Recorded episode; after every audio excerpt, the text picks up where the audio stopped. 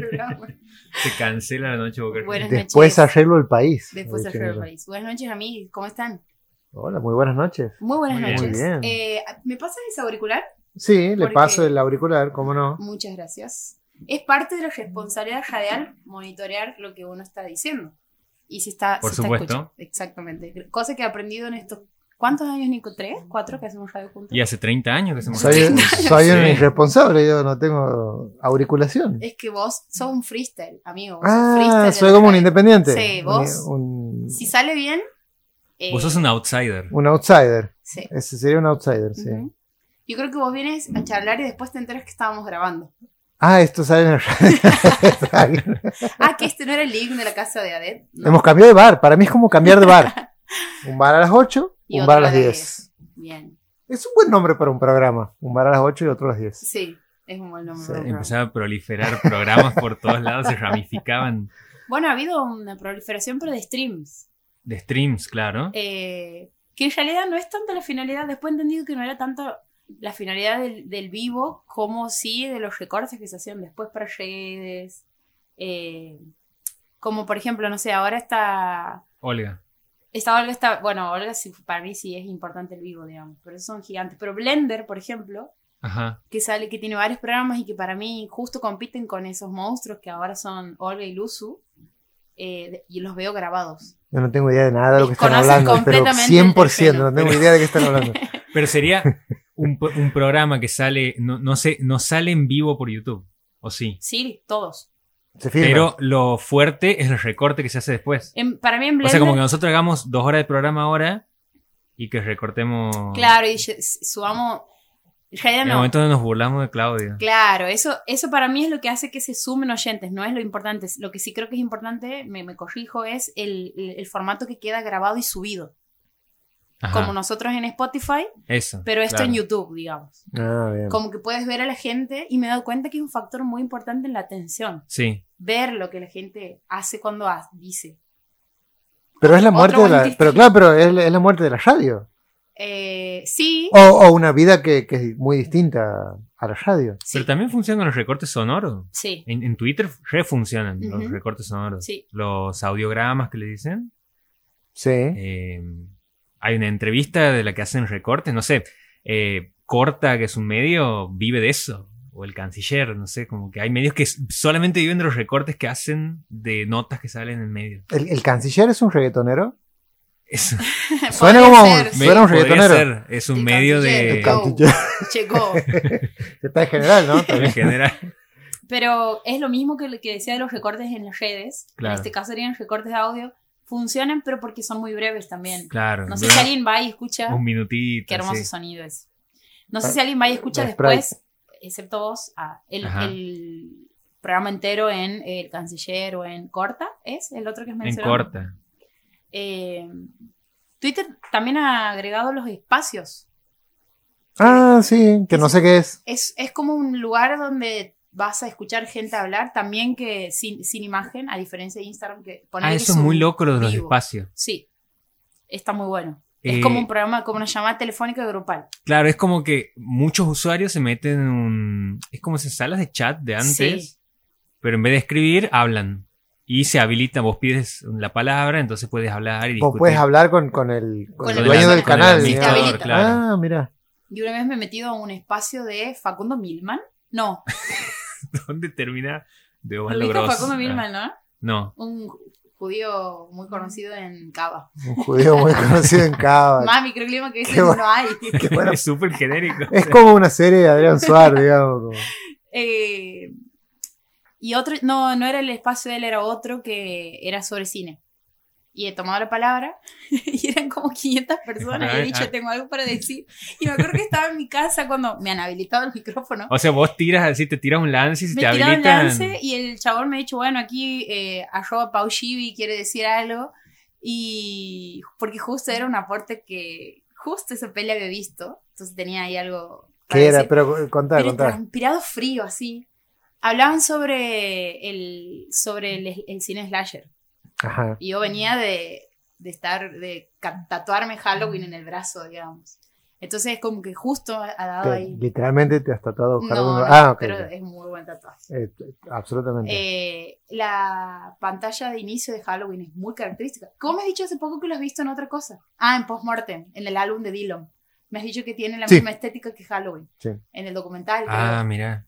Ah, no he visto el documental todavía. Eh, es muy bueno. Recomiendo. Habla Calamaro. Eh, y. ¿Andrés o Javier? Andrés.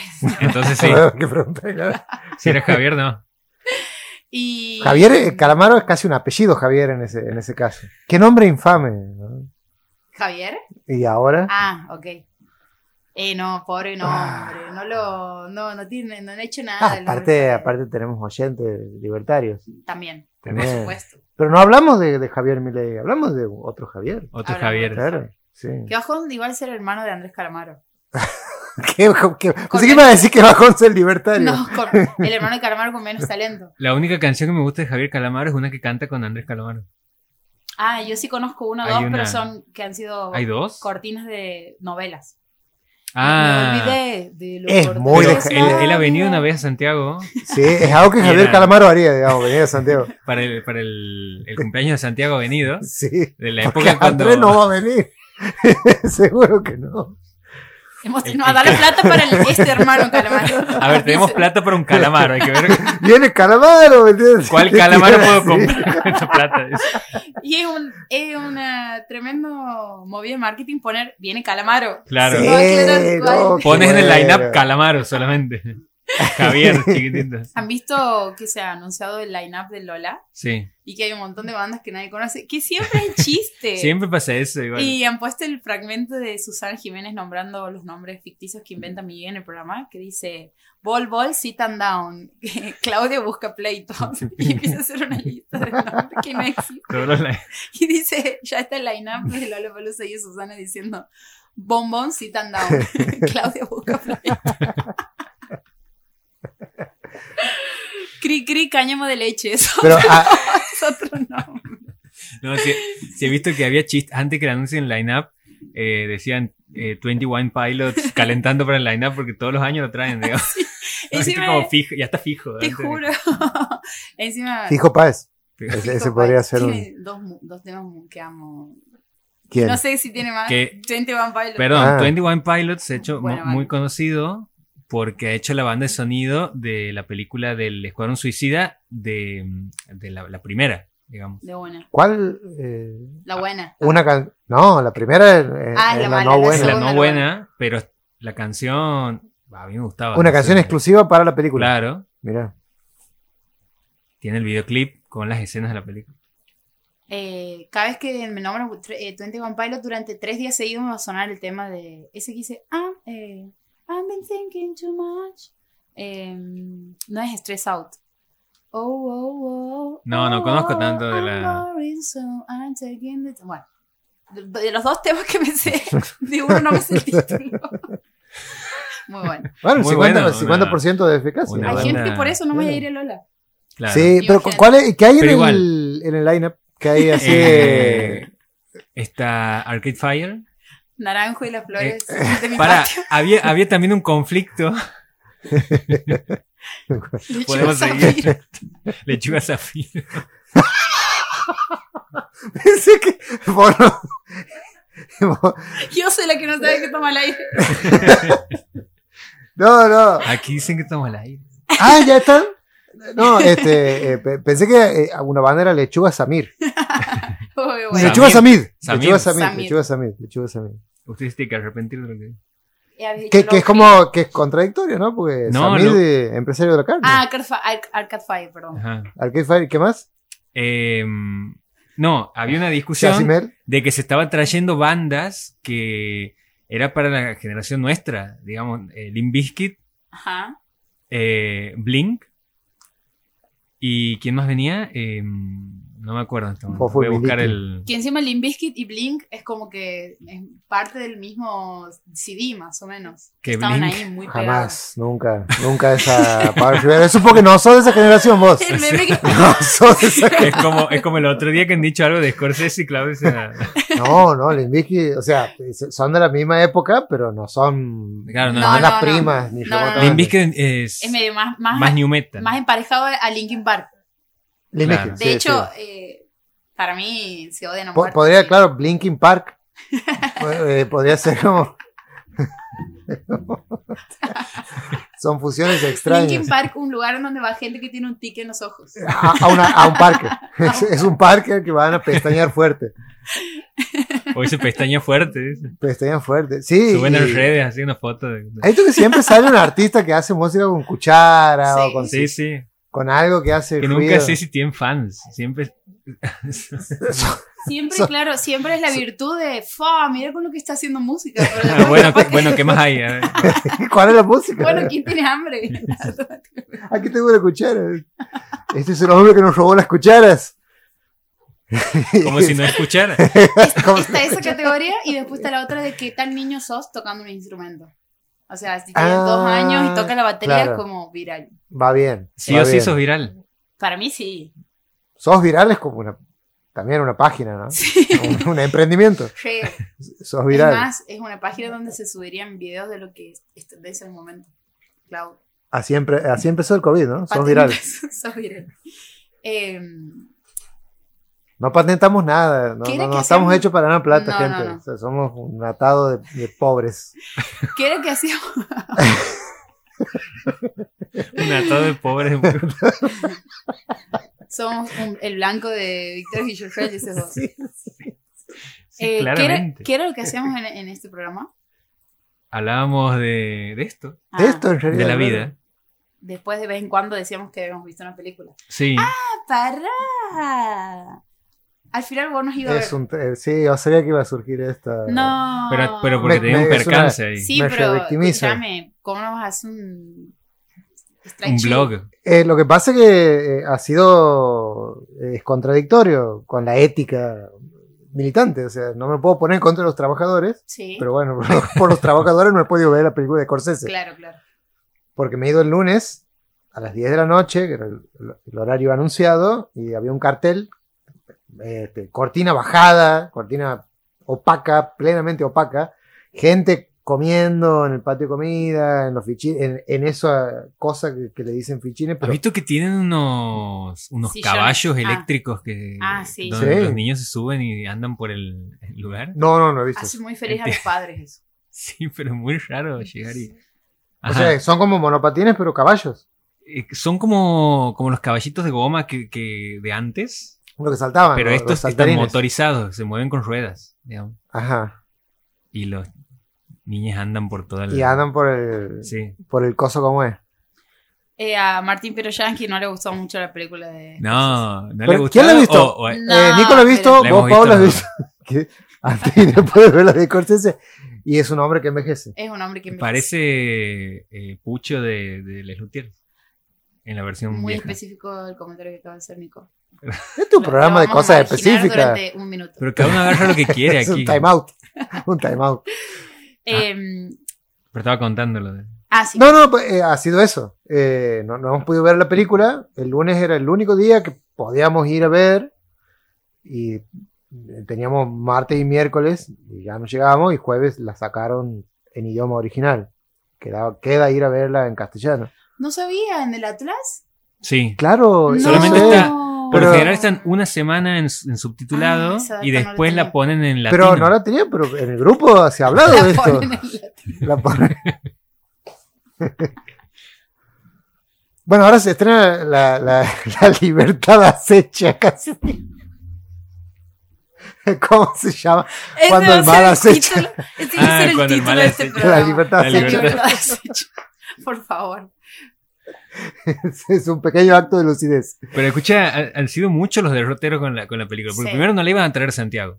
No, Que la Paula llamaba enojada a, un, ¿A un- Tucumán? a Tucumán. a llamar enojados, porque todos deberíamos llamar enojados a Tucumán por algo. Por algo. sí. Solo que ahora hecho por una peli. La película de Scorsese. Se necesitó que Scorsese haga una película en el Sí, crepúsculo sí, de su de vida. manera, de manera amenazante le preguntaba al empleado de la ventanilla si la pasaban subtitulada. Sí. ¿Y qué te han dicho que sí? Que sí, en, Sí, si me confirmado. preguntas así, sí. Bueno, sí, la pasamos. Decime cuándo. en un shopping. un shop- el del Solar. Tucumán. Y después eh, nos enteramos que la traían al Atlas. La traían aquí a Santiago, pero solamente de los dos cines que la traían, el Atlas solamente la pasaba subtitulada. Sí. Claro. Y, eh, Y pocos días.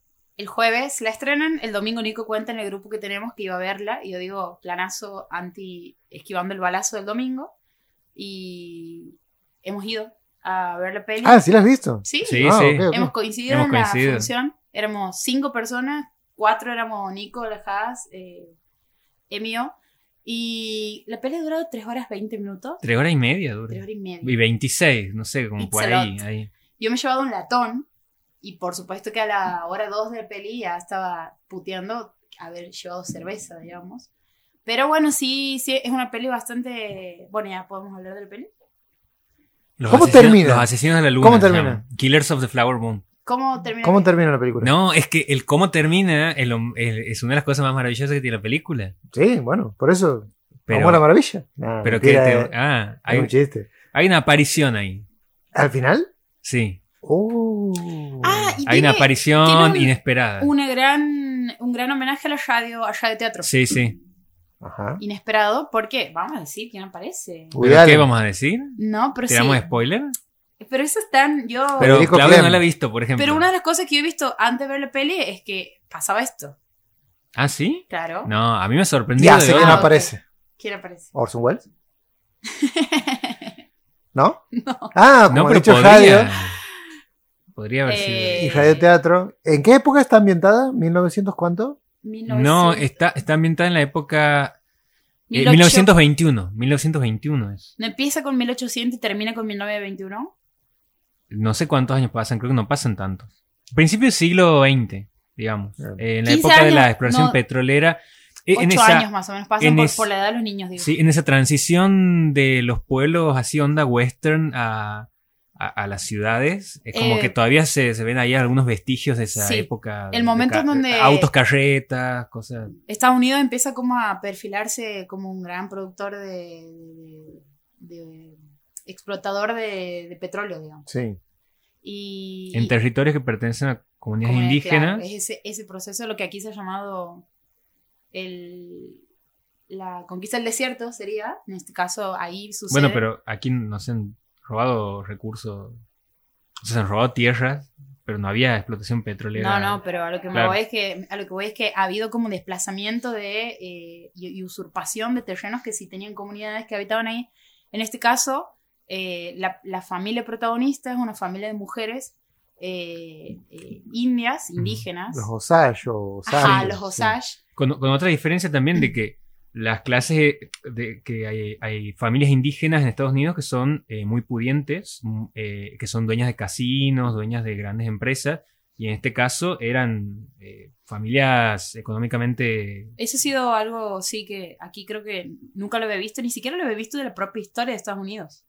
Pero hasta el día de hoy, ¿no? Son dueños de casinos, de todo. O sea, hay como un... Y lo que te cuenta la peli es cómo es esa como especie de lucha silenciosa que in- in- eh, intentan hacer algunas familias que se empiezan como a mezclar y a vincular y a casarse con las familias de estas, de los blancos. de los, eh, claro, cómo esta- estos blancos intentan como aniquilarlo silenciosamente, digamos.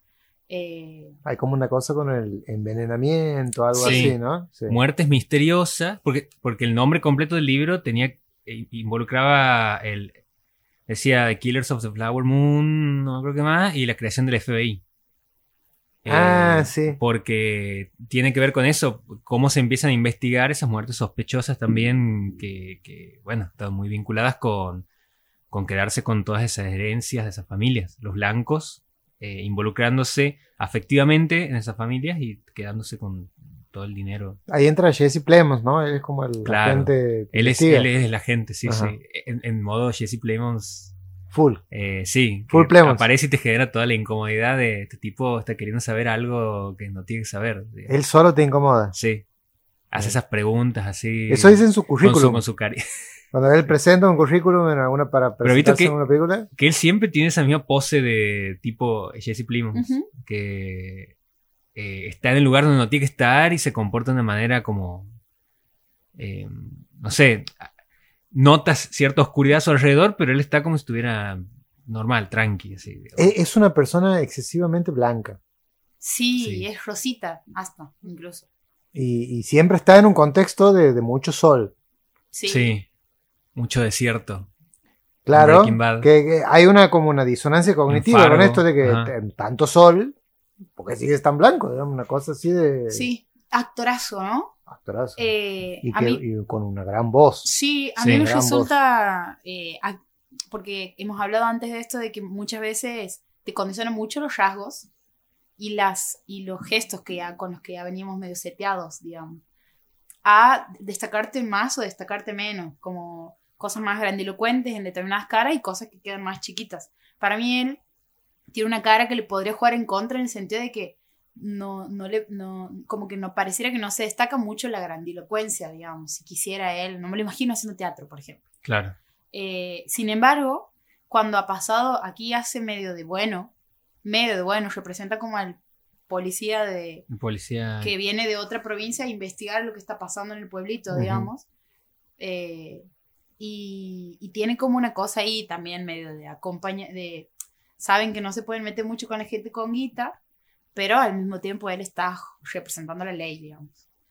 Eh, la actriz, la protagonista, se corre para mí de muchos lugares y me parece hermosísima. eh, Ah, o sea, maravillosa El la descubrimiento actriz. es ella, digamos. Sí. Molly Burkhardt se llama la protagonista que hace Lily Gladstone en la peli. Eh, Que es la originaria de... ella Sí. se casa con Leonardo DiCaprio, Sí. que en teoría, escuchando hoy tras noches, decían que la protagonista de la peli es ella. Y que ellos decían que era la primera vez que él ponía a una mujer en- de, como protagonista, que esto sí lo hemos hablado antes, y no, No, porque... Boxcar Berta ya tenía... Y la otra que había nombrado yo... Y ella tiene ascendencia indígena. Ah, mira vos. Pero ha habido una polémica ahí de, Sí, sí. de poner a alguien... ¿Qué había pasado? Y No- no siempre me he metido tanto en la. Sí, sí. Se que sabe- como que eh, ella no era originaria de esa tribu. Claro. entonces- Aquí, aquí leo que es de los pies negros es per se, dice. Pero Claro. no de los Osage sería. Ese, Es que- sería, ese sería el conflicto. que en algún momento el isomorfismo te lleva a, a esta eh, especie de, de- de fascismo teatral, ¿no? Como, como que no puede haber eh, un- una igualdad absoluta. O sea, no puede no haber una igualdad absoluta entre la representación y los representados. Y eso es- obviamente es un problema, ¿eh? porque la- el arte es ot- otra cosa, es, es otro bicho. Pero, pero bueno. Eh, ¿Decían eso? ¿Que, que no había protagonistas mujeres? En... Eh, En hoy tras noche. en otras noches decía como que eso era una novedad o, o no, no, no es algo que abunde en el cine de Scorsese. Eh, Sí, no abunda, pero No, no, no sé, abunda. pero no es una novedad. Ajá. después, eh, la actuación de Robert De Niro. También para mí es como que cuando lo dirige Scorsese vuelve a ser el De Niro Ajá, en, su- vuelve, sí, sí. en su peak performance, digamos. Es como Se sale de un cassette que ha agarrado como todos estos años. ¿viste? casi Como que ha como quedado seteado de. Sí, sí. Sí, y también eso de, de, de, de- un, lugar de como de repetirse a él mismo, es como queda muy encorsetado en una manera de actuar que, que siempre termina actuando como de Niro y aquí eh, si te comes el viaje de que es, es un... Por momentos te olvidas que es Robert De Niro, digamos. O sea, sí. sí destacas todo el tiempo la actuación, pero eh, está tan metido en su personaje que eh, te cuesta ahí plantar una, una, un- una distancia con la, con la película y lo mismo con DiCaprio. Me parece que hay también una cosa medio, eh, medio de Marlon Brando, de su mandíbula Sí. y de medio como, Total. como, como de, de- de acercamiento al cine Coppola y con el padrino, que Scorsese siempre ha dicho que le gusta mucho, Sí, sí. le fascina. eh, impresionante el cómo ha llevado a eh, esa, esa cosa que, no sé, para mí, no sé si masticaba algo para hacer eso, digamos. Después he dicho, quizás es un tic que le ha venido con los años y no lo, no lo estamos viendo tanto. ¿DiCaprio? Ajá. No, no, debe ser Lo he algo. hecho para No, Sí, me parece que lo ha hecho, sí, él Sí. suele hacer eso. pero- Sí, porque además cuando mostraba su lado DiCaprio tiquea. Ah, porque bueno, otra, una, una de las cosas que pasan con el pele que a mí me, me, me gusta, me- creo que, lo que una de las cosas que más me ha gustado ha sido que hay una historia de amor, pero en realidad es una historia de amor que siempre está como teñida de... eh, es medio raro que esto sea amor si hay tantos intereses por medio, si... ¿Qué Vos- tan, ¿Qué tan genuino es esto? Claro, sin embargo, para mí sí, sí, sí lo hay, digamos, eh, en una persona que está muy influenciada por una figura muy... el padre. Un padre de Un mierda. padre, que no es el padre, es el tío, en Sí, realidad, sí, sí. que es Robert De Es Niro. Niro. Y cuando tiene sus momentos a solas con ella, en donde para mí sí hay un, un amor, incluso ella después de, de enterarse de lo que había hecho, hasta creo que ha sido medio... Bueno, no, no voy a contar esa parte. Pero ahí cuando él está con ella es como que se le suaviza esa dureza que se muestra en él eh, con esto que decíamos de la mandíbula y todo eso. Eso me parece, bueno, es un actorazo también DiCaprio. Y además tiene. A mí me, me ha. eh, ¿Has visto? Me, me pasa con las películas sonoras de Scorsese de que uno decide ir a ver al cine porque sabes que es como una garantía de que vas a ver un buen cine. Ujú. Yo he visto los primeros cinco minutos de la película y digo, ya está, me, quedo aquí. O sea, me, me meto en la historia porque eh, ya de entrada plantea un escenario como súper simbólico donde hay como un charco de, como de petróleo. O sea, están en, la, en el desierto. Hay un grupo de indígenas que están eh, descubriendo un pozo de petróleo. eh, y hay un charco ahí eh, quieto, pero que genera como una sensación medio extraña de que, de que parece petróleo, pero parece sangre también. Eh, y después la escena donde sale el, el petróleo para arriba y, se, y, y entra toda la música, porque también la música es una parte muy importante de la película.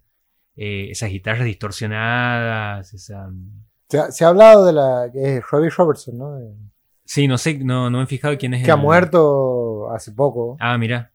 Y este, se ha hablado de eso. ¿Hay, hay algún parentesco, o sea, eh, se podría entablar algún parentesco con em, Petróleo Sangriento de Paul Thomas Anderson? A mí me he hecho acordar.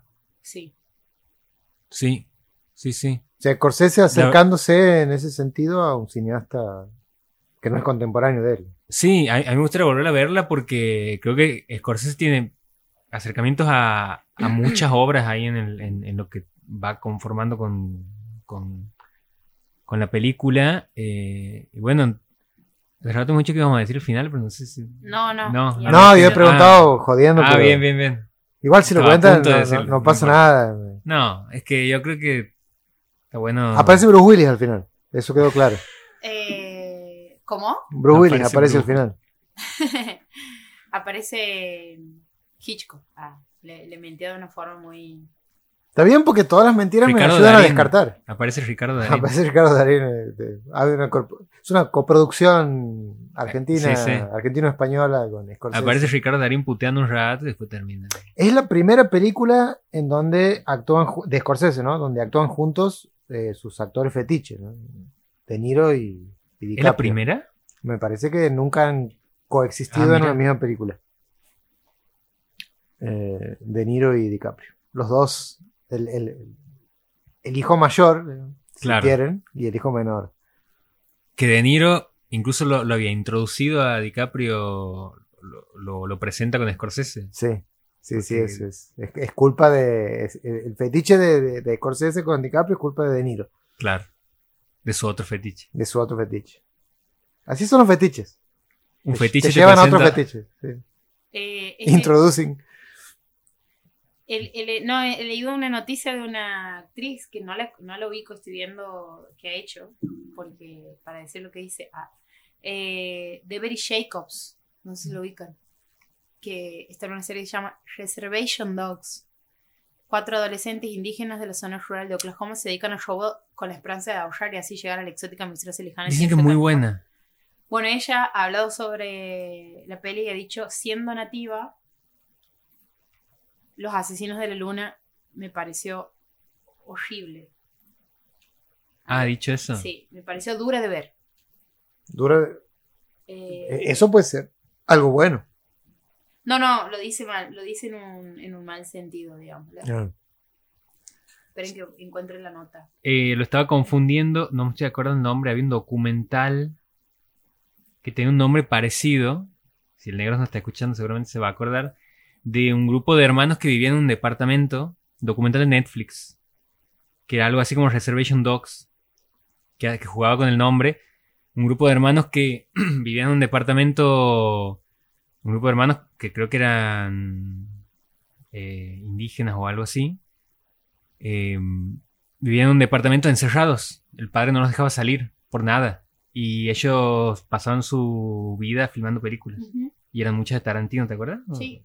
¿Vos No me acuerdo el nombre. Sí, pero no me acuerdo el nombre. Eh, Pero era algo así parecido. ¿Que es un documental? Claro. Ah. Es un Sí, documental en sí en la vida de los hermanos. Y filmaban películas para entretenerse y poder Pero, eh, con- ¿con, armarse su mundo. ¿con qué linkeas esto? Con Reservation Dogs, la serie. Ah. Que me parecía. Primero pensaba que era una serie a partir del documental, pero no. que. Eh, dice ella, siendo nativa ver esta película fue un infierno. Imagínense las peores atrocidades cometidas contra sus antepasados y luego tener que sentarse a ver una película explícitamente llena de odio. No, llena de ellos, con el único respiro siendo escenas de 30 minutos de duración de hombres blancos asesinos hablando o planificando los asesinatos. No creo que a estas personas tan reales se les mostrara honor o dignidad en la horrible descripción de sus muertes. Por el contrario, creo que mostrar más mujeres nativas asesinadas en la pantalla normaliza la violencia cometida contra nosotras y deshumaniza aún más a nuestro pueblo. No puedo creer que sea necesario decirlo, pero las personas indígenas existen más allá de nuestro dolor, nuestro trauma y atrocidades. Nuestro orgullo por ser nativos, nuestros idiomas, cultura, alegría y amor son mucho más interesantes y humanizadores que mostrar los horrores que nos infligieron los hombres blancos. Y agrega, dice, cabe señalar que Lily Gladstone es una leyenda absoluta y llevó a Molly con tremenda gracia. Todos los increíbles actores indígenas fueron los únicos factores redentores de esta película. Denle a Lily su maldito Oscar. Dice Debri Jacobs. Eh, Está eh, para el Oscar. sí, ella sí. No sé si lo van a dar, pero. Eh, eh, suena como. políticamente correcto para la academia. eh, claro, es una sumatoria de cosas, ¿no? Como es de Scorsese, eh, el tema de la película, la- lo- las características de la actriz. Bueno, pero yo no sé si. El tema de la película pa- a- para mí es reacio a lo que suele premiar la academia, digamos, porque es como poner a Estados Unidos en un lugar de. Esta Pero nación se ha construido desde. Pero siempre premia la academia. A, a ver, eh, la academia no es reacia Ajá. a o nominar o premiar películas que encuentran un. s- eh, en inglés el término sería como un sweet spot. ¿no? Ajá. O sea, como un- un- una narrativa amigable con la, con el- la escucha norteamericana y a la vez que eh, lave culpas. ¿no? Vamos a mostrarnos como malos en este momento Sí. y, y- y vamos a premiar esto para que seamos más buenos. ¿no? Una cosa así. No, no- no sé, estoy hablando sin, sin haber visto la película, ni siquiera estoy hablando de la película. Estoy pensando en, en- un tipo de relato, ¿no? En Avatar, Danza con Lobos, ¿no?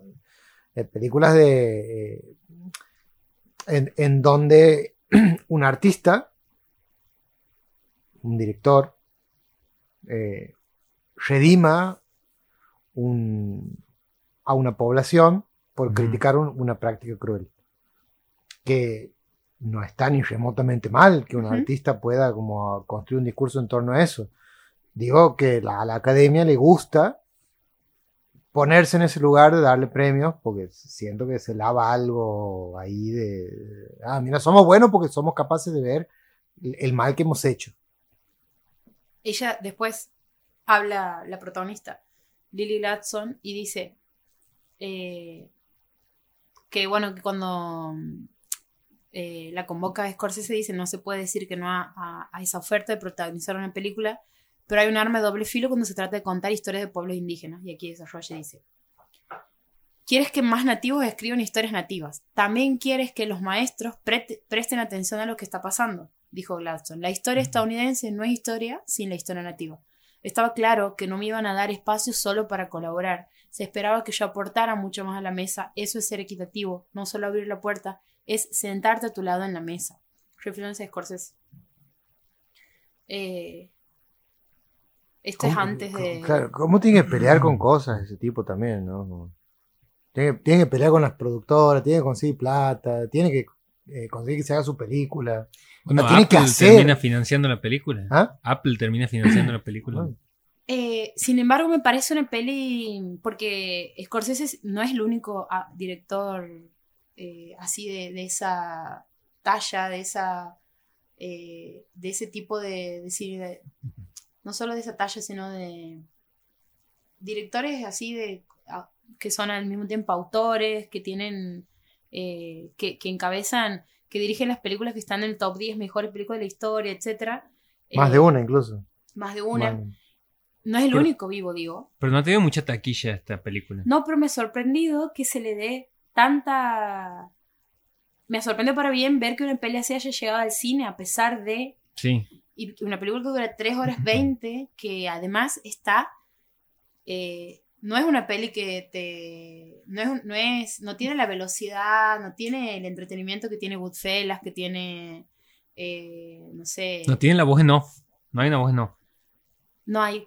eh, yo creo que también tiene que ver con algo que me ha sorprendido leerlo, pero cuando lo leí he dicho, ah, claro, obvio, que es, es un western. Sí. Y el western suele no tener voz en off. Eh, eh, no me acuerdo de ningún western con voz en off. Y este mm, y los tiempos del western son así. O sea, no, no, no, no hay vértigo en el western. Y este es el primer western de Scorsese. Al borde de su muerte, digamos. No. Su muerte es lo que él dice, o, lo que él quiere dejar que, uno sienta también, ¿no? Como que está en su último tramo. Bueno, eso parecía con el irlandés, que era como la, la despedida de, Claro. de Scorsese con los actores con los que venía trabajando tantos años y bueno, ahora de nuevo se junta con Robert De Niro, está proyectando otra película con DiCaprio, Es como adiós chalchalero. Como Claro, Scorsese sí, está en esa fase. la despedida, Despedirse todo el tiempo. eh, pero con un buen nivel. No, no, no de un... ¿No te gustan los chalchaleros? No digo, por ahí uno eh, piensa en, en directores, no sé, Clint Eastwood. Me metí ¿Cómo? en un tema... ¿Cómo? No, digo Clint Eastwood, uno, uno piensa en, en- en lo... O, o Woody Allen, las últimas películas. Es una cosa que por momentos parece más testimonial que, que un cine de... O sea, uno lo, tiene un respeto y un reconocimiento y, y va a ver esas películas.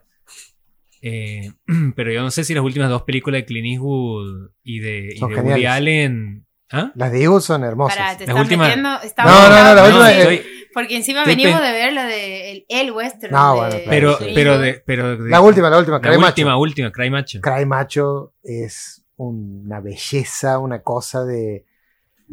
Una visión. Aparte, una, una, un, un chabón de 91 años delante y atrás de la cámara y haciendo producción. Sí, con un camino en la cinematografía, pero aparte en la historia del siglo XX y de la política del siglo XX, porque si bien el tipo es republicano, cosa que bueno, no, no comparte, pero es como el republicano que uno quiere, pero él ha sido alcalde de una ciudad.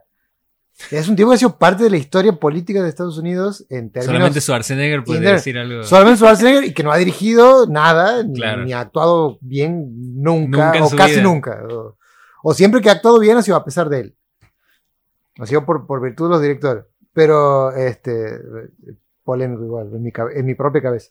Pero, eh, nada, eh, Cry Macho es una película de, de exposición de una visión amorosa y para nada desalentadora del mundo de un tipo que tiene todo para ser un amargo. Y lo hace con una, un manejo de, de- la puesta en escena, de, la cámara y demás, que, que- que- es extraordinaria. Y em, con libertades de autoría que uno puede remitir a un tipo como Godard. Que básicamente es decir, no me importa lo que a vos te parezca que es un verosímil. Yo hago lo que quiero hacer. Y ese, eso no, no, no lo hace este, nada, No, no- no lo hace cualquiera, lo hace digamos, No, no quiero dar nombres locales. Pero este. porque todo es difícil, es Sí, difícil sí. hacer una película. Pero eh, habiendo dicho eso, eh, me parece que las pretensiones de Eastwood haciendo Cry Macho no son las mismas que las de Scorsese haciendo esta película. Habiendo dicho eso, lavate la boca antes de hablar de Clint Eastwood, decir. No, no, si, aquí, la, si la- aquí si la no se pregunta puede es. hablar de Clint Eastwood porque... No, no, mal no, nunca. No, pero si la pregunta es Scorsese versus Eastwood, No, no quiero poner un versus. Quiero decir que... eh, debate el domingo, ¿a qué hora? Así que así se debe sentir de moderar un debate, pensaba cinco segundos antes. no, es que, es que yo, yo lo pongo en términos de eh, escala de la película. Eh, Sí, sí, sí. Eastwood eh, hace, no sé, una película. Cry Macho me parece una película más chica. No Muy por, chica, no por, lo, no chica, por, su, por su calidad ni por su narrativa, ni lo que sea, sino por, por la factura técnica y llevar adelante eso. Me parece. eh, igual que las de Woody Allen, digo, aquí Scorsese se pone en el, en el trabajo de recrear una época, de, de armar todo un espacios reales con, con una- un presupuesto que le han dado ahí que no se ha recuperado en la taquilla, creo que no, o por lo menos no, no tiene un excedente. Y, y es una película que hace un, que haría un director eh, más joven, no sé, onda eh, Eastwood, por ejemplo. Villeneuve. o no sé, como un- una, una- una ambición capaz que busca otro, otro director que no tiene 80 años, digamos, eso. Eh, bueno, sostener como un nivel ahí en eso. Hay una nota que le hacen a Scorsese después de- del estreno de la peli en, en el New York Times, creo, eh, y dice, eh, los jóvenes que se expresan con imágenes en movimiento encontrarán la manera de ser vistos, pero tienen que luchar, tienen que luchar de verdad, de verdad, y no, dejar, no dejarse cooptar por los grandes estudios. En última instancia, y dice, referencia a los estudios, en última instancia dicen, bueno, ¿quién quiere hacer películas personales? Mira lo que pasó en los años 70. Al final todos se vuelven locos. Existe presupuesto y el cronograma, pero igual hiciste películas. Por ejemplo, Apocalipsis Now, eh, Bull y Heaven's Gate. Eh, y dice, habla del género, que el género dice que como género, el, el género cinematográfico está desapareciendo. Eh, y dice, no a todo el mundo le gustaban los musicales, no a todo el mundo le gustaban los westerns, no a todo el mundo le gustaban las películas de gángster o el cine negro, pero en ese momento simplemente íbamos al cine y eso era lo que se proyectaba. Hemos hablado sobre esto Sí, en el grupo de WhatsApp, ¿puede ser? sí, Puede ser. hemos Eh, compartido la... Sí, sí, que era esta idea de que cuando había más oferta y cuando incluso en la tele, digamos, tenías como películas que a lo mejor no, si es ahora en esto de las plataformas on- en- a demanda, digamos, quizá no vas a verla. O sea, no, no le das play, pero como no había otra cosa, al final terminabas como teniendo mucha más cultura, en el sentido de cantidad de películas vistas. Obviamente que le vuelven a preguntar por el cine de superhéroes. Y dice, No, no, no, termina más. el director reveló eh, que en 2019 intentó ver una película de Marvel, pero las consideró parques temáticos. y, no, y no verdaderos Qué pesado, vuelve por... No es el cine, le preguntan igual. Sí, sí, pero digo... Le chupa tres huevos. Sí, para mí un parque de diversión. No es, no es el cine de seres humanos que intentan transmitir experiencias emocionales y psicológicas a otro ser humano. Excepto Guardianes de la Galaxia, por supuesto.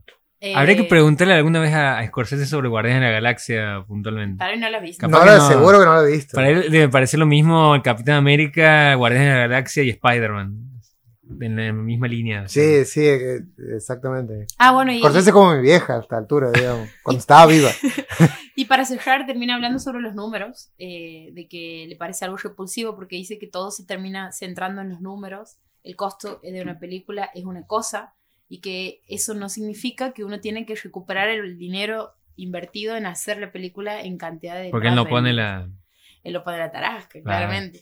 Eh, pero eso se ve para mí claramente en la peli que, que hemos visto en, en, en el cine, ¿Qué cosa? en Killers of the, of the Flower Moon. ¿Se ve qué? ¿La plata? No, se ve que él tiene esta filosofía, por eso hace una película 3 horas y 20, de, Ah. 3 horas y 20 sin complacer a absolutamente nadie. Yo creo que más que los cinco boludos que, nos, que vamos a ver una peli, que de hecho ese día éramos cinco en una sala, eh, seguramente le- no, no, no, no hay chance que recupere lo que se. Es una película donde hay muchísima guita.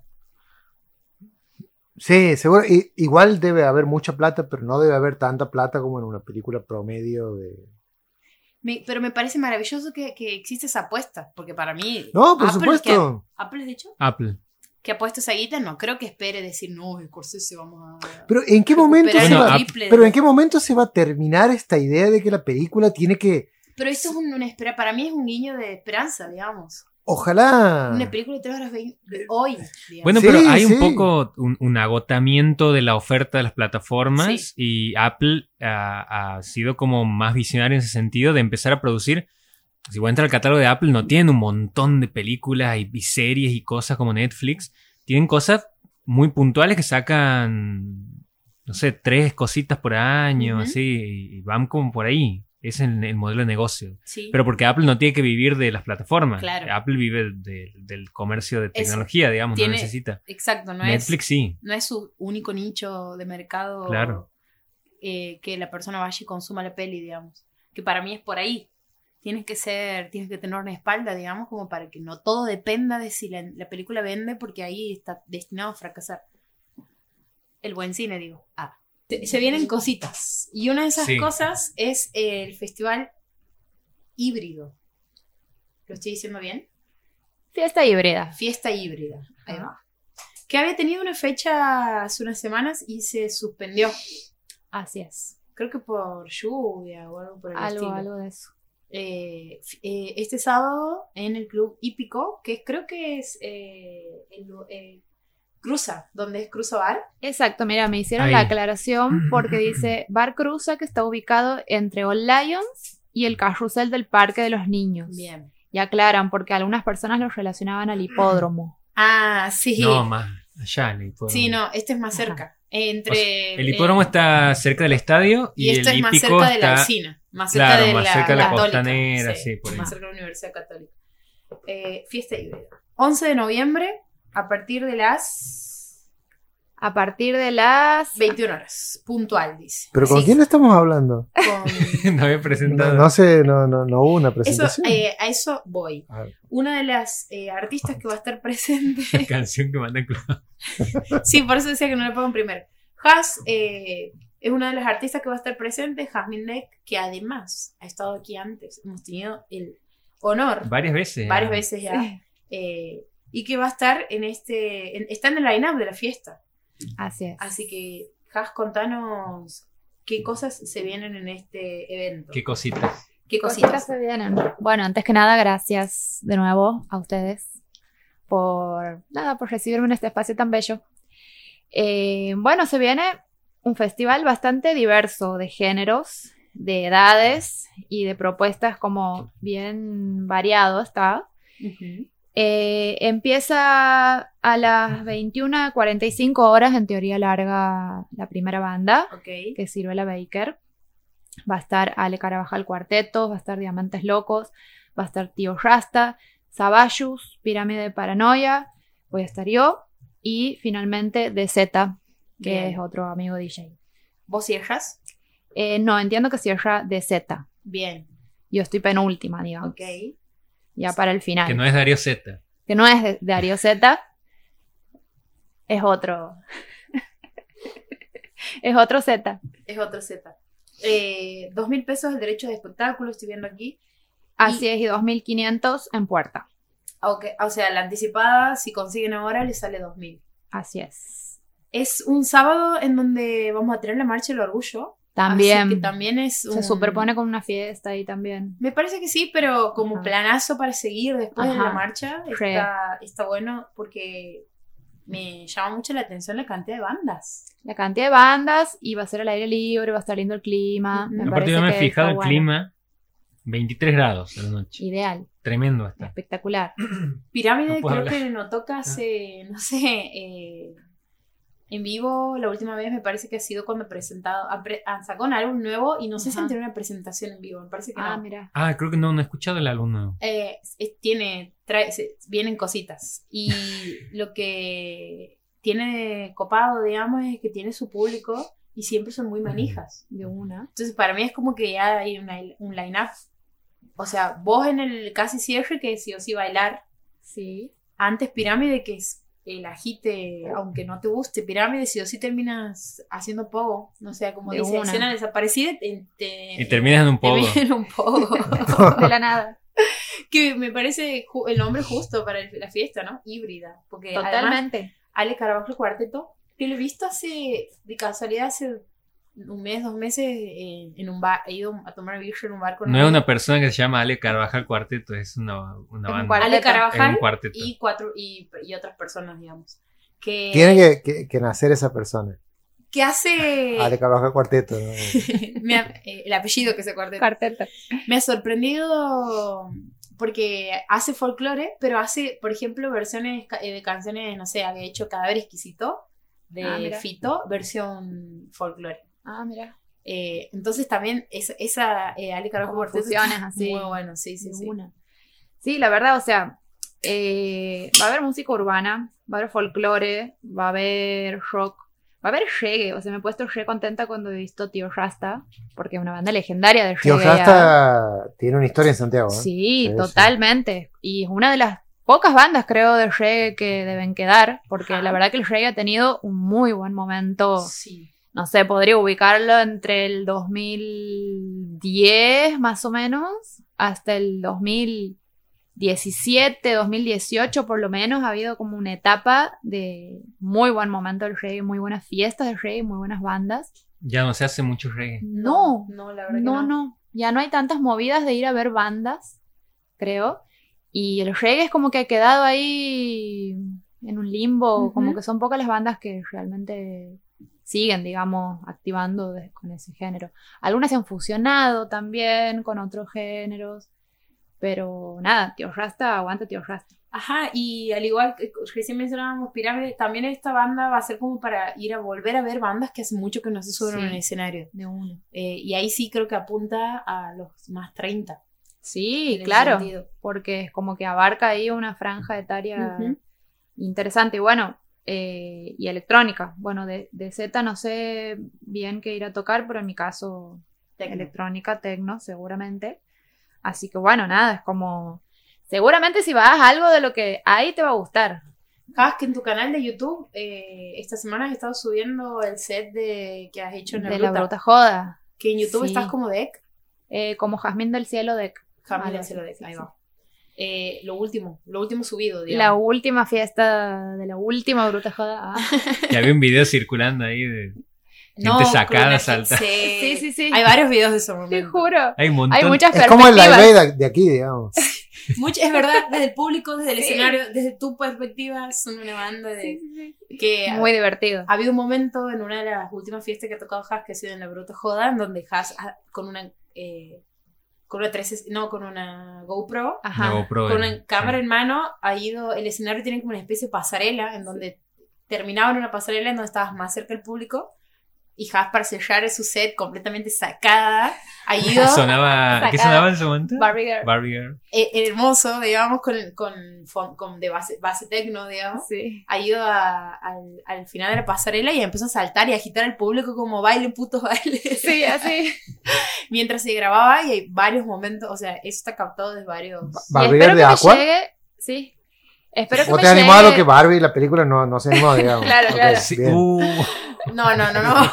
Sí, no, pero es Solamente que es verdad, es verdad, sí. Es verdad. El meme A lo que yo vine fue a esto. No, lo más gracioso es que, primero, quiero decir, ojalá que me llegue en algún momento el video de la, de la GoPro, Sí. porque lo vi en el momento y estaba zarpado, digamos. Sí, Ese material está. Sí, sí, Sí, en sí. algún lado está. así Sí, que sí, existe. va. Y no, lo gracioso es que no estaba planeado para nada. De hecho, yo no tenía planeado que sea el último track, porque yo fui a agitar, a saltar, y, y quería volver rápido a mezclar con el próximo tema, porque no sabía si, sabía que ya estaba terminando. Y ahí justo, bueno, el camarógrafo de Tucumán, ahí me dio la cámara, entonces he tenido que volver, y de tanto agitar y seguir bailando, el track terminó, Sí. y fue el final, porque ya Claro, está. y ha sido el cierre. eh, Y así el cierre. Perfecto. Sí, sí. Sin, sin planearlo, digamos. Totalmente. Eh, bueno, este sábado le pueden ver a Haas haciendo el casi cierre de fiesta híbrida. Y además van a ver un montón de bandas que, que también tienen una propuesta de bandas muy jóvenes. Había una que es. eh, A ver si lo vuelvo a encontrar. Ciruela Baker. Ciruela Baker, que me encanta el nombre. Me encanta el nombre. Tengo bueno. muchas ganas de ir a escuchar esa banda porque no la había escuchado antes. Y, y bueno, y también iría por Pirámide. por el agite de Pirámide. Y hay que ir temprano, hay que hacerle el aguante a todos los artistas. Eh, creo que Ciruela Baker abre, Baker. Así que nada, sería Ta- ideal También ir- está buena Ci- Ciruela Breaker. Ajá, Ciruela de repente sí. he tenido ganas de que sea Breaker, pero no. Este, bueno. ¿Cómo bueno. se, mm, ¿Cómo se pueden conseguir las entradas? Ah, ahí estoy viendo que en el Instagram. Eso. Pidan sus anticipadas. dice. Ujú. Festi, eh, el Instagram es Fest Híbrida. Ahí lo buscan en las redes y les escriben para eh, pagar dos mil pesos la entrada ahora, si no en puerta, 2.500. Y que la verdad, una ganga, porque para tener un montón de artistas en escena, un montón de bandas, eh, nada, está re bien, dos mil pesos. Sí, sí, la verdad que sí. Eh, también se la venden en tienditas Son como cuatro bonobones, ¿no? O sea, no es nada. No que es nada. ver las bandas. Sí, tiene Sí. que ir a ver. Dos no es mil nada. pesos eh, hoy no llegan a ser dos pintas. No, no, para nada. Claro. Eh, tiendito saludable, Pellegrini 486, también se consiguen las entradas si no tienes para transferir o lo que sea, quieres pagar eh, con y tener el- la entrada física, eh, te llegas ahí. Ir a ver esto es mejorar el país, ¿no? Sí, Sí, Sí, yo, yo creo yo que creo sí. eso. ¿no? Sí. sí, porque es apostar. Eh, así que bueno, muchas gracias, Has. Muchas gracias a ustedes. Ídola. Este sábado, este sábado. Este sábado. Este Un sábado. festival de jazz que se llame este sábado. Muchas gracias, Sad. No, Sas, este sábado. este sábado nos estaremos viendo ahí. En este momento me acaba de llegar un mensaje de una persona que he visto una sola vez en mi vida que dice, ¿estás? Y yo le contesto, hola, buenas. Y dice, ¿cómo estás? Buenas noches. Te quería pedir un favor. Empezamos mal. Sí, estoy. ¿Podrías realizar una transferencia de Ah, 39 no, mil recontra pesos? sacado, recontra hackeado el Instagram. Sí, en, en 40 minutos te reintero sin falta. El. WhatsApp, perdón, le eso a un amigo. Hace... Yo le digo, uh, ¿todo bien? Dice, sí, es que estoy actualizando mi cuenta y tengo que hacer un pago. Y me dice, ¿dónde transfiero? Dice, ahí te paso los datos. Titular Luis Antonio Contreras. Eh, bueno, Que para mí cuando pasaban los datos vos decías, listo, aquí te, te atrapé, pero en realidad usan, también hackean cuentas. hackean cuentas. Eh, Le pasó hace una semana a, Si, a si Omar, Luis está escuchando, a Omi Estanciero. sí. Le pasó, me llegó un día de la mañana, buen día. Ya el buen día, cuando Ajá. nos tratamos de, eh, amigo. Es como ¿cómo queda raro, ¿no? Claro, y él y yo le digo, hola. Y él me contesta, che, ¿me haces un favor? Depende, le pongo yo ahí, porque ya era muy tono, y me dice, 45 mil me ha pedido este, este troll. Ah. Y yo el contestado, che, esto no es una joda, le pongo, porque me, me- pensaba que estaba hablando con él y pensaba que me estaba jodiendo. No me contó más. Y después de un- de unos cinco minutos así de decir, che, ¿qué habrá pasado? A lo mejor se me de forra al decir que depende. Digo, le voy a escribir a otro amigo para ver si le llegó el mismo mensaje y me dice, sí, Omi en este momento está en personal viendo qué puede hacer porque le- a, a mucha gente le mandó el mensaje y dos personas, su madre y un hermano, han transferido. No. Pues me estás haciendo entrar a, mi- a- a Instagram para ver si hay algo en relación a eso. Recomendación para que eso no pase es activar la verificación en dos pasos de WhatsApp, que se lo hace en el celular cuando vas a configuración. eh, hacerlo en dos Tengo, pasos tengo, sí, sí, sí. significa que de vez en cuando, cuando se abra una nueva sesión. te, te pide una contraseña. Exacto. Pero, em, ¿quién ha transferido en ese caso? Han transferido personas Familia, cercanas. Sí, personas cercanas. Claro. Porque pienso, es como muy, muy directo el pedido de Es muy directo. Pero vos imaginas. transferirme así de una. Pero aparte un padre- 40 mil pesos. Pero un padre eh, no, Claro. no lo piensa tanto. Incluso yo he dudado. Los padres no piensan. Solo paternan. Eh, completamente en jaque. Lo dejamos aquí. Me ha ido- me ha ido Guillermo esta semana encima, no me dejes. William. Ah, William. ¿Cómo podría ser el, el? Una, una versión de Wallace, pero, Ajá. pero vinculada al psicoanálisis. Sí, no sí. sé, para pensar. Y, y para mí sí, pues es muy fácil que, que es un recontra byte. Es de byte es cuando se muerde. Eh, Un bait. bait. Una carnada. Bait. En este caso era con una persona que. Mm, Con la que solamente. En este caso no sé cómo podría avisarle, pero una persona con la que solamente he coincidido en compartiendo espacio en la feria del libro. Y que tenía el número por. O sea, no, no ha sonado convincente. Capaz que si me mandaban del celular de la Paula, capaz que sí.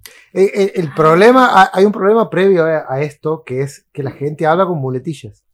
La gente real. Sí, ¿No? Exacto. visto que. yo- A mí una vez, eh, eh, hace un par de años atrás, me llegó también un mensaje de WhatsApp de un contacto que tenía.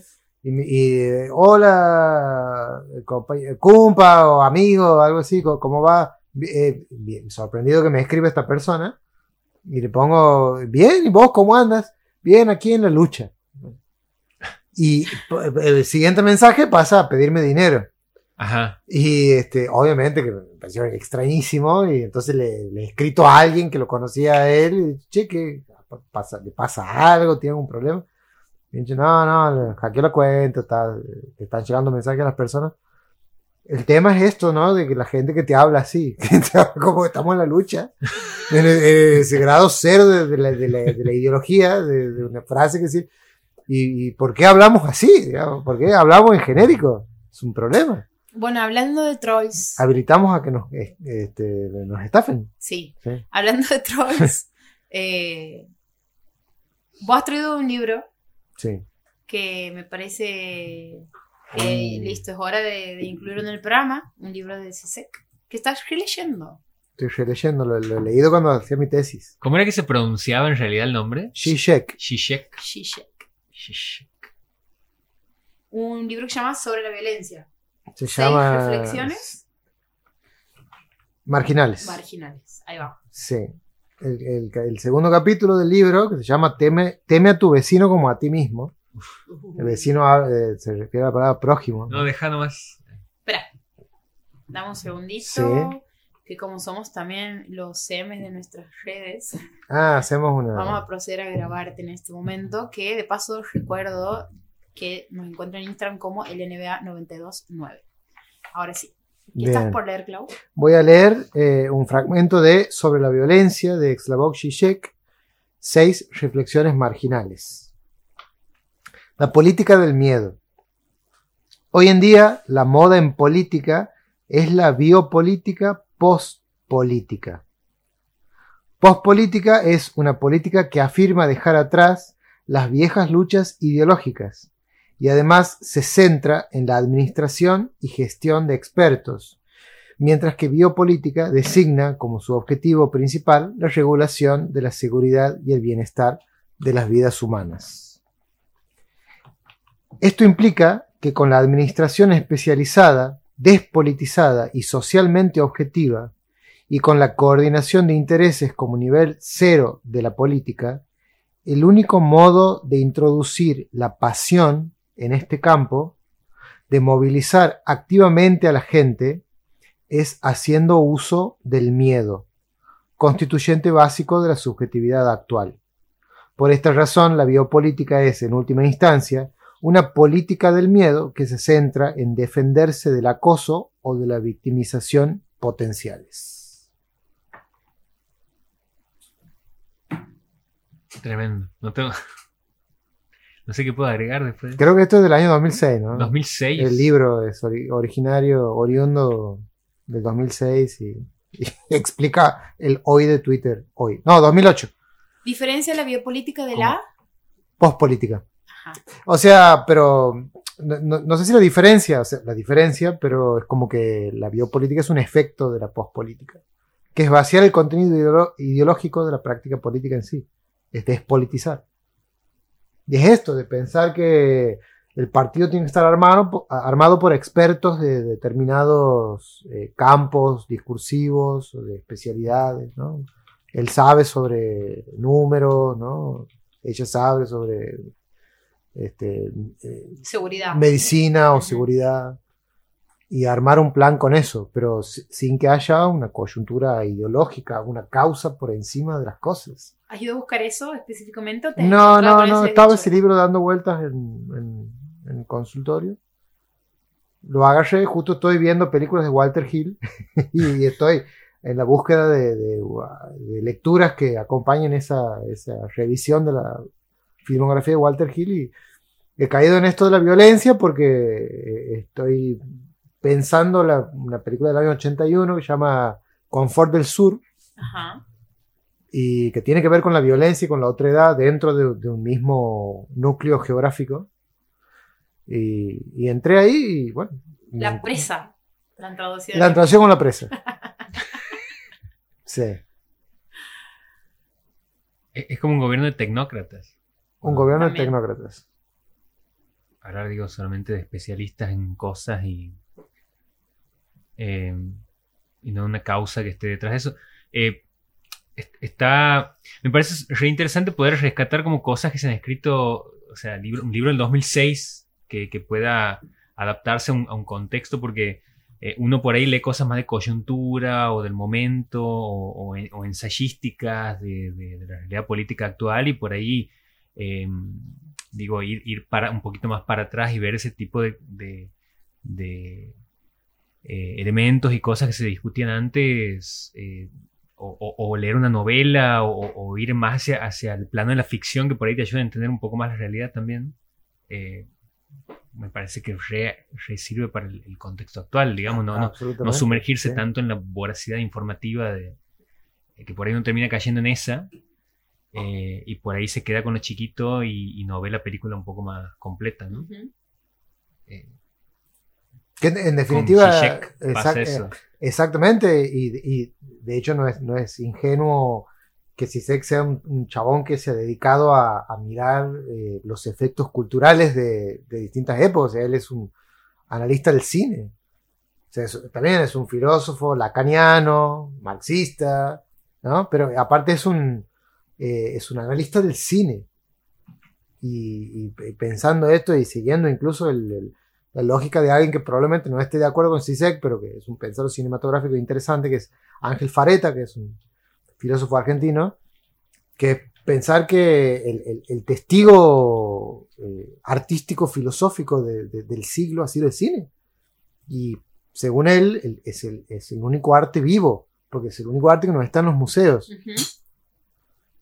Este, y, y volver a esta idea de que quizá en el año 81, ¿no? Eh, esta película de Walter Hill, bueno, el año 83, 84, eh, John Carpenter hizo La Cosa, y es una película que tiene que ver con la paranoia y con eh, alguien está disfrazado o alguien que se sienta a tomar eh, cerveza con nosotros, con nosotros, eh, puede ser una especie de, de- de- de alienígena que, que en realidad nos quiere destruir.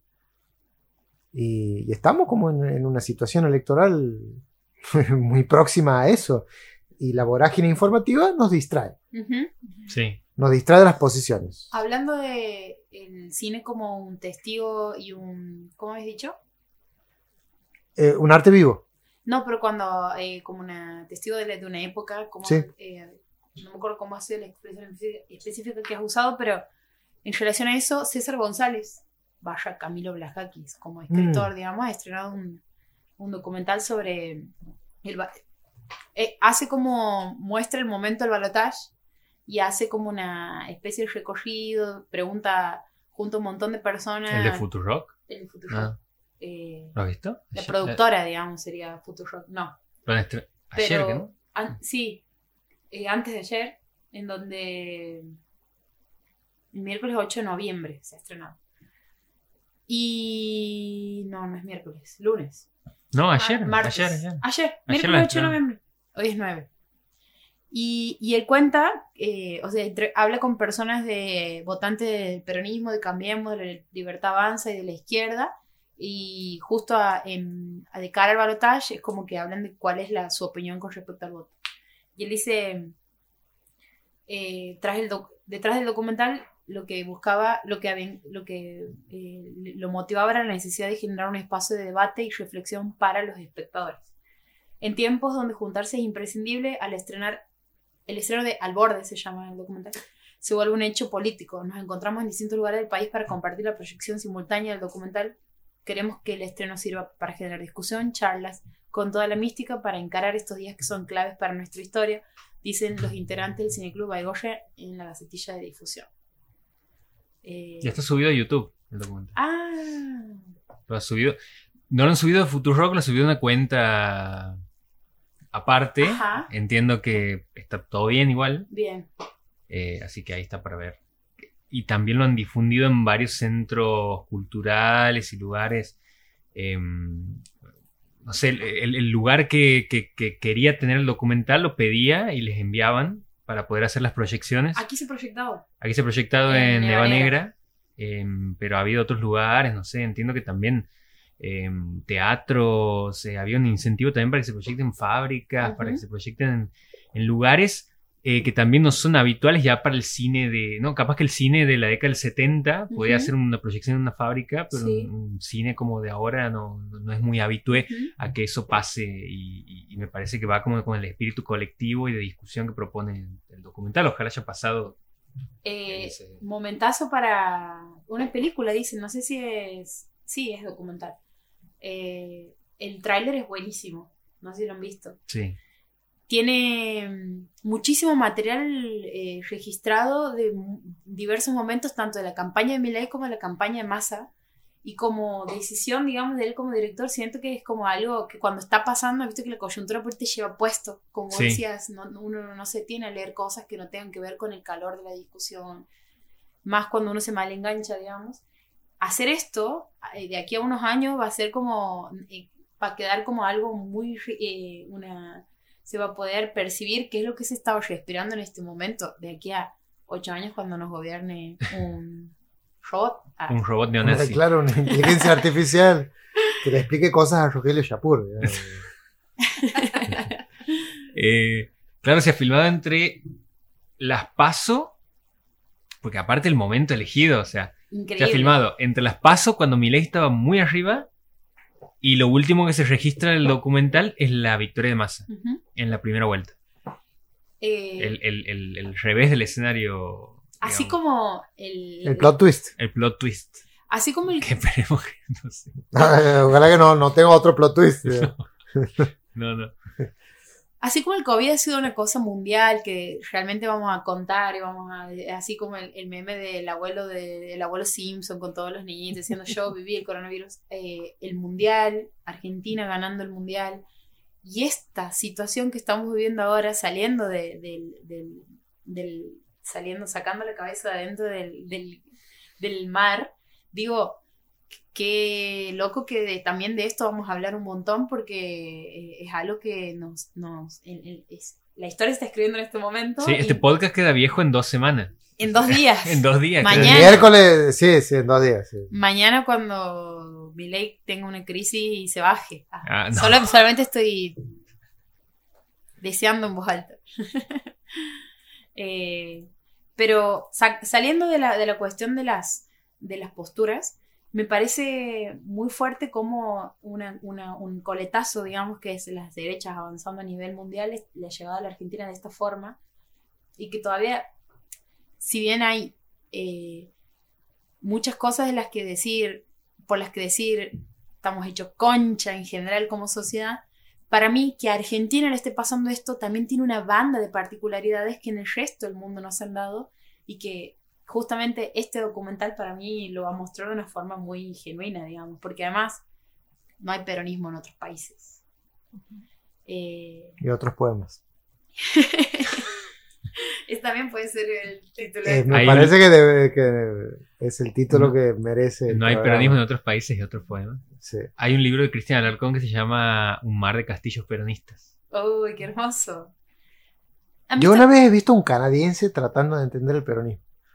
No, para mí es Se le cae la... Porque- es, es muy Pero además, gracioso. Hay una figura, hay una figura del peronismo que se traslada hacia el exterior, Sí. que es como de, de autoritarismo, y todo está como planteado, incluso, bueno, estábamos hablando de los Simpsons, incluso en los Simpsons se planteaba a Perón como un gobierno súper autoritario. eh, Como le, Digo, que es como le llega el peronismo a, a Estados Unidos. ni claro, quitándole esa complejidad de, de las diferenciaciones entre cada gobierno, de los Que vínculos políticos. vinculada a Mussolini o que era admirado a Mussolini. Claro, siempre Sí. estaba asociado sí, ahí, sí, esa lectura súper simplista y, y- y es como, eso es lo que O se- las novias de Perón. la digamos. novia de Perón.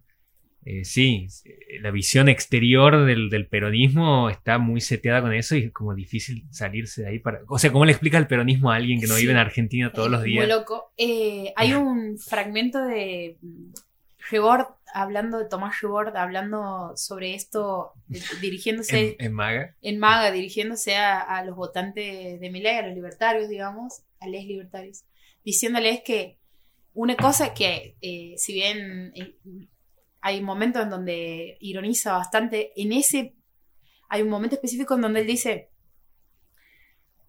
les pido disculpas, pero ustedes les mintieron. Y les habla a la generación 25 para abajo, que por ahí hay muchas cosas que no ha vivido. Y, y les dice, esta idea de que vamos a acabar con el peronismo es algo, es una discusión tan vieja, dice él, y les pido disculpas si vengo a desilusionar, no sé qué, pero es una mentira pensar que el peronismo se puede llegar a, a destruir, a matar o lo que sea.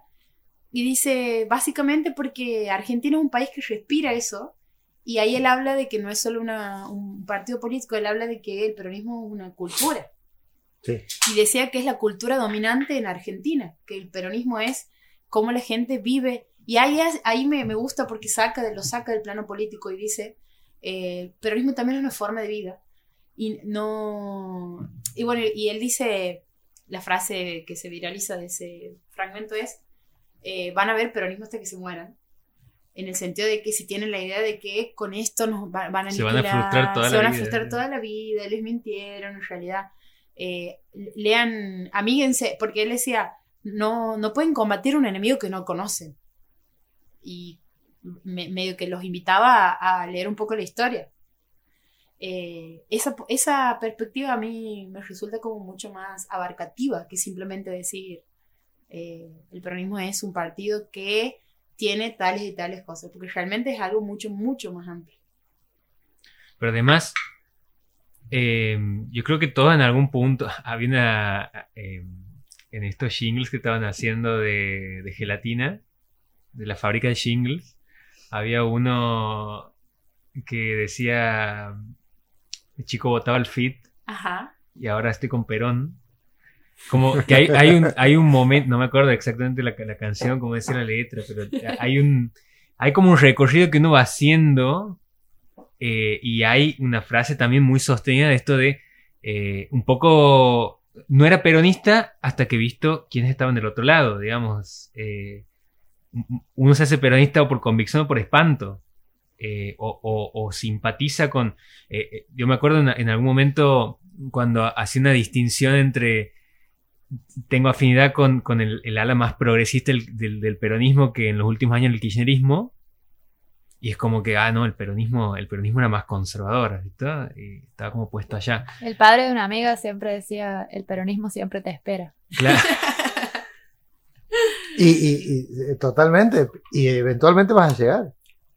Pero claro Tarde pero temprano. sentía como, un- como una atracción por, por toda la, la- la mística. Hay como una, un- una, eh, una identidad popular que, que late ahí. Y, Y muy ligado con el proceso productivo de nuestro país, el rol. Ay, perdón. Digo, está tan ligado a los procesos productivos e históricos de nuestro país tan específicamente, y creo que ligados al rol que siempre ha cumplido nuestro país en el plano internacional, en relación a, a- a las materias primas y demás, que es como tan particular de, de nuestro país, el peronismo, es como, no sé, intentar explicar los redondos en, y- Ah, como algo En- muy Sí, específico. eh, eh, me, parece que es la misma mística, digamos. es la mística, es Borges. Claro. O sea, y es Maradona, o sea, es, es- es- es ese mundo. Borges que lo, lo- lo- Que es lo más antiperonista del que mundo, lo más- digamos. que se muere si lo pone en la misma oración con el peronismo, digamos. Y, pero no tiene alternativa. No tiene que morirse. Si no quería que lo pongamos, no se hubiera muerto. No se hubiera digamos. muerto. Pero, pero también está como esa, esa readaptación constante del, del- del peronismo a, a- a la, a la época. Digo, así como el, el- el capitalismo constan- constantemente se, se recicla y, y va tomando nuevas formas, también lo hace el peronismo. Me parece que eso es parte de su supervivencia también, digamos, eh, que puedan convivir, eh, no sé, eh, personas de distinto que podrían estar en los extremos por un, por un proyecto político que tiene que ver con una, creación de cierta industria nacional, una burguesía nacional, un montón de, de- de cuestiones que, que están muy ancladas en una cuestión eh, identitaria y patriótica, eh, también permite que se vaya como regenerando y se adecue, por ejemplo, a una situación en la que hoy no hay un candidato peronista que proponga una revolución, sino un candidato que, pro- que propone cierta prolijidad y unidad en un contexto en donde lo único que se necesita, por lo menos ahora o por lo menos que se quiere proponer, es que las cosas funcionen mínimamente.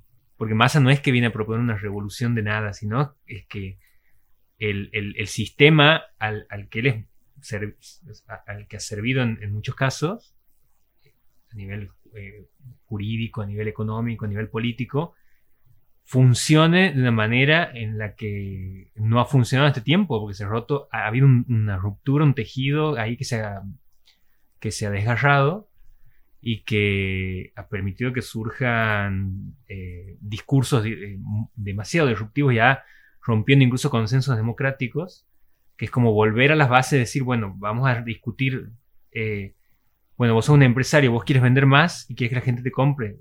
Bueno, vamos a, a volver a lo básico, digamos, como una cosa más chica incluso de decir, Como el cine de. al, lado del cine de Scorsese. Es al lado de esa cine de frase que Scorsese, la verdad que... Pero además, eh, ¿estás hablando de un, de un dicho de mi ley? ¿De qué? ¿Con esto? No, de, de la ruptura del consenso democrático. Sí, de un tipo que le han preguntado en un canal de televisión. Eso, eso me refiero. Sí, Claro. de hecho, bueno, ¿dónde están los consensos? ¿Hay un documento que alguien haya firmado? ¿Que la sociedad haya firmado? No, no hay. Entonces, ¿cuál es el consenso? Bueno, es un tipo que te desconoce eso, que piensa que todo tiene que ser tan literal y la verdad que es bastante peligroso, digamos. Si, si ha- han pasado gobiernos de distintos signos ideológicos, desde Macri hasta Menem, que se han comprometido incluso a respetar los pactos democráticos. Hay una carta firmada en el año 2010 por Cristina, Macri y, y- y distintas fuerzas políticas de- donde se comprometen a respetar los- la- las cuestiones vinculadas a los derechos humanos en democracia, digamos, más allá de que después puedas leer un subtexto de parte de Macri de que, ah, bueno, pero al final, no, pero hay por lo menos la, la cuestión de defensa de cierto republicanismo y, cuestiones... Nunca ha habido retroceso en ese sentido. Sí, o sea, nunca ha pasado que alguien explícitamente en democracia diga las cosas que dice Milei. Y, Yo, y yo que una no vez- sí, sí, no sé qué tan incorrecto es lo que voy a decir, pero yo una vez he visto que eh, se, se- se decía de Milei, pero, eh, pero escuchá, este chabón es un autista.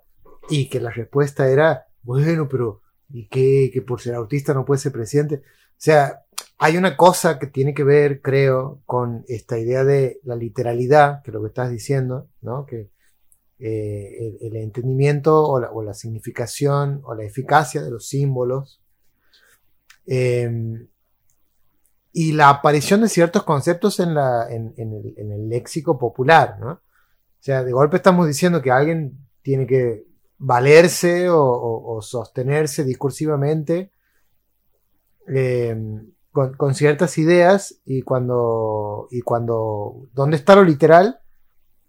Es la pregunta y de golpe colectivamente nosotros usamos la palabra literal. ¿no? Como, Ujú. esto es eh, literal y esto es eh, literal, ¿no?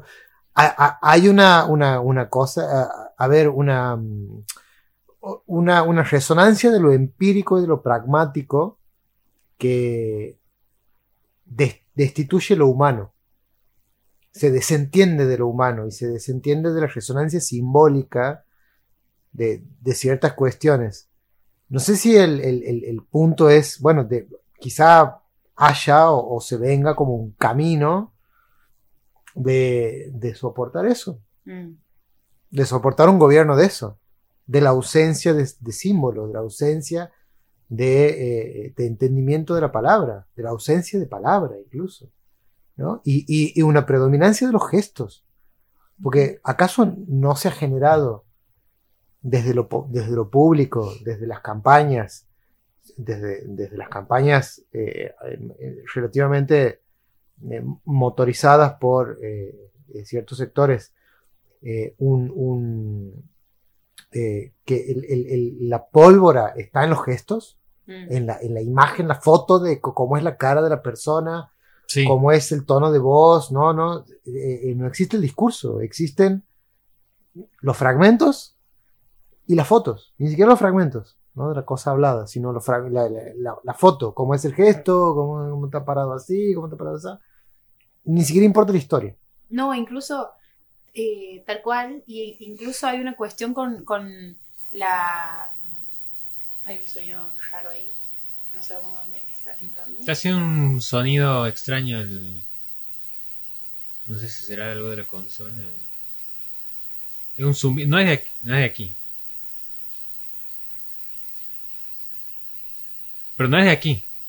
Eh, por lo general son los cables de ahí de la consola que cuando hace ese ruido y tocan los cables, deja de hacerlo. Hay un, además, digamos, de, de lo que vos decías, de, que, de los gestos y todo eso, y de que no hay una cuestión como vinculada, estaba hablando fuera del micrófono, que no hay una cuestión tan, no hay un discurso, es más una cuestión de gestos, una imagen, un recorte, etcétera. Incluso hay, hay, otra cosa más que está pasando, que es que no se sabe, hay una eh, cantidad de eh, fake news que antes, o sea, incluso parece nostálgico y hasta de otra época decir, ah, ¿te acuerdas cuando en periodismo estudiábamos cómo detectar una fake news? Hoy nos cagamos risa de eso, digamos, porque la fake news es el pan de cada día, es la moneda corriente, digamos, de, de, de todo lo que se consume y que es, ni siquiera se pone... Hay algo que a mí me, impacta, digamos, que siento que ahí es como que me quita, me, me, me, me quita todas las posibilidades de discusión con, supongamos, alguien que piense distinto a mí, que es eh, cómo no hay una, ni siquiera una intención de, ir a fijarse si eso que está leyendo eh, es verdad, es esta confirmación, ¿cómo era? Eh, que lo planteaba un libro de El gato y la caja. El sesgo de el confirmación. sesgo de confirmación. Es como, ah, me dice lo que quiero escuchar, listo. No, no hace falta que contraste esta información con nada. Eh, y es como, Hemos Sí. sido parte del problema nosotros también. ¿no? También, Nosotros sí. hemos hecho eso durante cinco años, siete años, ocho años hemos hecho eso, ¿no? En las redes, por sí, distintas cosas.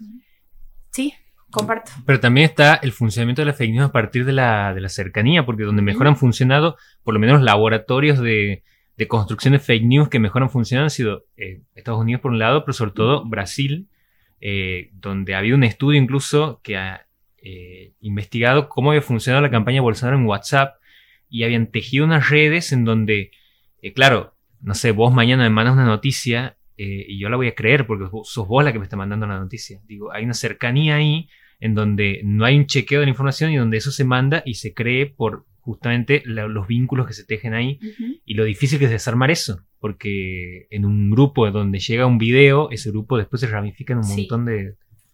Bueno, A mí me pasaba, eh, bueno, volviendo a lo que vos has leído, al extracto del libro, que es como que esas cosas que se han escrito en 2008, justamente pienso en esa época más o menos rondando la ley de medios y demás, es como lo que hablamos hace rato que me ayuda a entender cómo hoy en día hay candidatos o candidatas que se asientan cómodamente en esos discursos eh, de odio y del miedo que vienen generando y sosteniendo los medios hace años y que hoy en día lo pueden tomar como eslogans de, campaña. Eso por un lado. Y por otro es como que eh, me parece muy loco que en el siglo XX es como que las derechas han construido un enemigo que era la figura del, del- del subversivo, del marxismo y demás, y que con el tiempo, hacia finales del siglo y principios del siglo XXI, después ya de, de dictaduras, del neoliberalismo y demás, es como que el enemigo eran los pobres. Mm.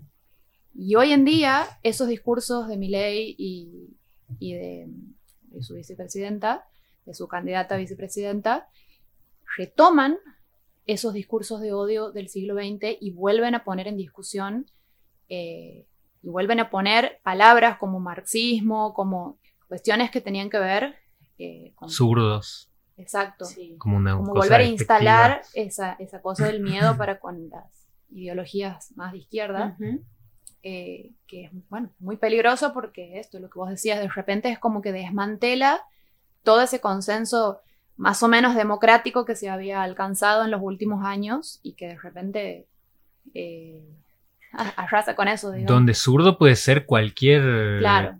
cosa que encaje en... que no sea...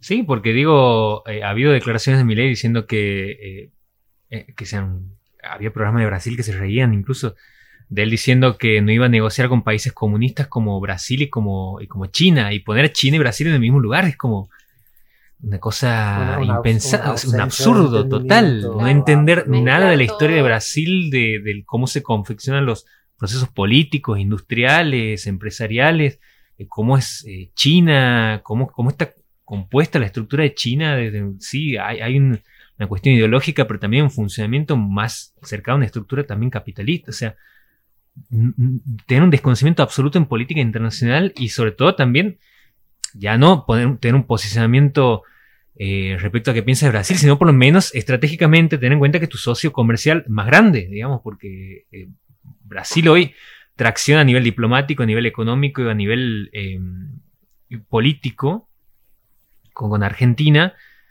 y desprenderse de eso es no tener idea de cómo funcionan las cosas, digamos. Gran parte de las empresas que funcionan en Argentina comercian con, que lo decía ayer eh, Agustín Rossi, en- En el debate. vos tienes empresas en Argentina donde sus dos socios comerciales más grandes son China y Brasil. Digo, ¿qué va a pasar con todas esas empresas si vos cortas relaciones eh, diplomáticas y económicas con esos países? ¿Por qué? Porque son comunistas, según tu visión. Bueno, Es muy extraño el caso de este tipo porque no sé hasta dónde el discurso incluso mediático lo puede acompañar o, o a, a los medios les sirve acompañarlo. Es muy extraño. No sé si eh, no sé si es casi como que- pa- pa- para algunas orejas eh, esto es casi un halago, ¿no? Pero pero no sé si ni siquiera es como, como parecido a Donald Trump, como, como referente. Donald Trump es el presidente de Estados Unidos. Sí. Bueno, pero los medios se han, se han reacomodado con su discurso. O sea, la campaña es como que entra en otro tramo después que se ha Sí. hecho el pacto con Mauricio Macri, porque Sí, un poco él ha, ha ido como garante de gobernabilidad, que era lo que los medios Sí. más temían de Milei, de que al ser una persona que no se conocía, sus reacciones sobre posibles temas era como, bueno, estamos en contra, pero al, al aparecer Mauricio Macri con una garantía de gobernabilidad y además con un manejo de los vínculos con el Poder Judicial, ahí la, cam- la campaña pasa a otro, a otro escenario donde vos tienes a un tipo que se maneja a dos tipos, con Massa y como Macri, que tienen sus vínculos con el Poder Judicial, con el Poder Económico, y saben cómo moverse ahí. Entonces, bueno, ya desde el lunes han empezado los carpetazos de inteligencia. Pero ha sido, De ha un sido, lado para eh, otro, eh, digamos. Sí, sí, Nunca pero incluso en el ámbito, no, no, no, no ya privado de, de mesa chica de discusiones, sino en el ámbito público, los propios periodistas y empresarios dicen que Macri se maneja a- a- desde un lugar de lealtad a carpetazos. O sea, toda la gente que está cercana a él, Que no es Eh, lealtad, digamos, es chantaje. sí, es chantaje, Es chantaje. eh, pero porque él no ve socios políticos, él ve empleados Sí. que, que digo, Claro. eh, hay un- él, él nunca va, a ponerse en un lugar de, horizontalidad con el resto de las personas que están en su espacio político. Él se pone en un lugar de jefe, hasta ahora le funciona. Porque era vuelto también un lugar donde lo habían como eh, marginado la rete Bullrich, los dos cartuchos que se han quemado, y él vuelve también pensando en un, posible gobierno futuro de él. Porque si él se, tracciona en esa figura de, de Milei, es un poco por un poco por, por esa vuelta y un poco por miedo a lo que puede pasar con esos resortes del poder económico y del poder judicial que Massa maneja muy bien y que le pueden jugar en contra en un posible gobierno de él. Estoy leyendo una encuesta, una última encuesta. No, ¿por qué? ¿Por qué me hago esto a mí misma? ¿Hace, ¿Por cuánto? qué? Hace 15 minutos. Con esto creo que encuesta. ya nos vamos. Eh, Sí. Es una. eh, hace de la 20 hora y 30 se publicó esta noticia y es eh, una luz de ventaja para Massa sobre mi ley, el título. Una encuesta que a diferencia de la mayoría de las encuestas ha sido presencial y ha reunido a 2.005 personas eh, de 18 ciudades distintas y de 18 provincias distintas y 27 localidades.